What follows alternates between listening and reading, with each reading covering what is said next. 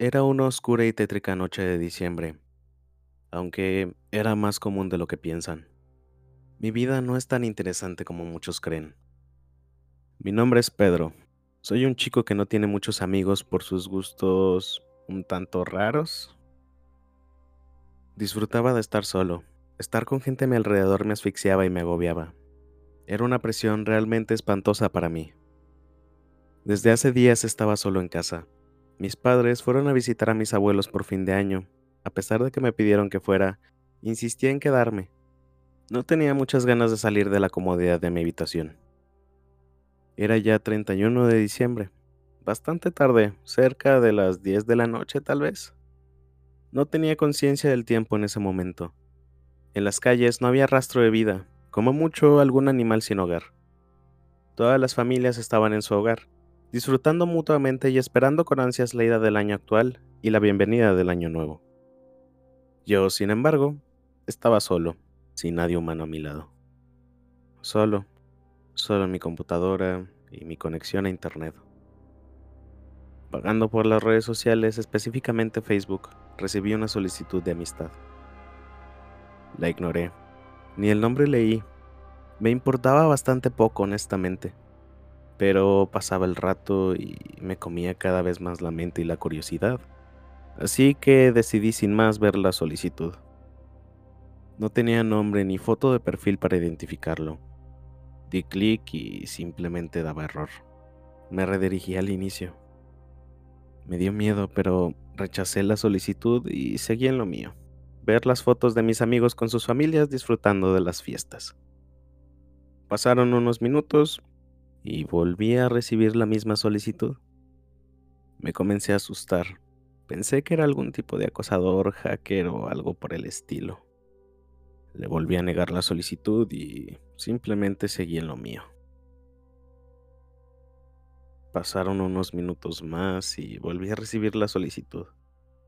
Me estaba cansando, pero la curiosidad me alcanzó y decidí aceptar la solicitud. En instantes recibí un mensaje de este usuario y toda mi habitación se tornó fría en segundos, con un sentimiento de acecho a mis alrededores.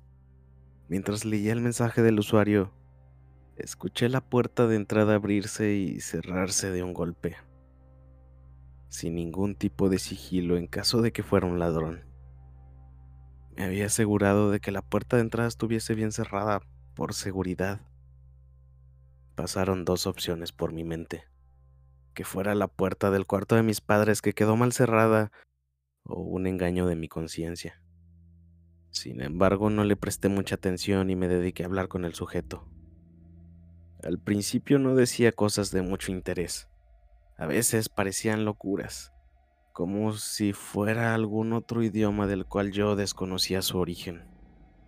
Y otras veces decía cosas sobre mí, sobre mi familia y mis seres queridos, como si supiera todo sobre mí, como si me hubiese estado vigilando durante años. Ya eran las once en punto, solo una hora restante para que terminara el año y comenzara una nueva vida como muchos se refieren al año nuevo. Hacía demasiado frío en mi habitación, cosa que me extrañó, ya que tenía la calefacción encendida. Pero fui en busca de un abrigo a mi armario era color rojo, mi color preferido. Él continuó con sus irracionalidades y yo le seguía la corriente. ¿Qué más daba? Estaba aburrido y no tenía nadie más con quien entablar una conversación que no careciese de sentido. En una de esas hizo un comentario sobre mi abrigo. Me halagó y dijo que él también adoraba el color rojo. Me exalté.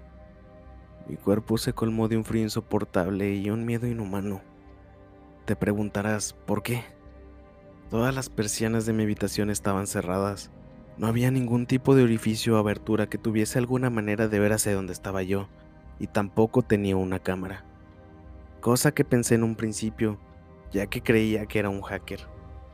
enojado, atónito, sorprendido, eran muchos de los sentimientos e ideas que pasaban por mi mente en esos momentos. Pero me llené de valor y le pregunté, ¿quién eres y qué quieres de mí? Como era de suponer, no tardó mucho en responderme. No tardaba más de cinco minutos para contestar a mis preguntas, y sí, es obvio, no respondió con exactitud o directamente. Pasó de mis dudas y fue directo a otro punto que terminó de destruir mi cordura. Por muchas cosas que te diga, no sabrás quién soy. Pero obviamente, yo sé muy bien quién eres tú. Conozco de pies a cabeza tu vida y siempre he estado más cerca de ti de lo que crees. Avanzaba el tiempo y seguía atemorizado. Ya no sabía en quién confiar. Solo quería estar con mis padres. Los extrañaba mucho. Deseaba que esa pesadilla terminara de una vez por todas. Quedaban tan solo minutos para las dos en punto cuando envió un último mensaje. Me pidió que dijera mis últimas palabras y me despidiera de todo lo que amo. Lo más rápido que pude, escribí lo que alcancé. En ese momento, ese momento en el que sonó la campana, se escuchaban de fondo fuegos artificiales y la gente celebrando pero para mí todo estaba en total silencio. Tanto así que lograba escuchar mis respiraciones y mis latidos. Mi manera de ver y sentir el tiempo iba cada vez más lento. Ante mis ojos todo se volvió oscuro y no sabía ni siquiera en dónde estaba. Dudaba que estuviese en mi habitación, sentado en mi silla. Escuché la puerta de mi habitación abrirse y lo último que escucharía serían mis gritos de, espanto y de dolor. Una semana más tarde, en Día de Reyes, mis padres llegaron de las fiestas con los abuelos y fue solo insertar la llave en la cerradura de la puerta principal, abrir la puerta para que se escuchasen los llantos de dolor de mi madre mientras corría hacia mí. Yo me encontraba en el suelo, no tenía globos oculares. Tenía un orificio en mi pecho. Mi boca estaba cosida con hilo y aguja. Y muchas atrocidades que con tan solo nombrarlas te harán vomitar de tal abominación. En la pared, con mi sangre, estaba escrita una frase que marcaría para toda la eternidad a mis padres. Feliz fin de año, Pedro.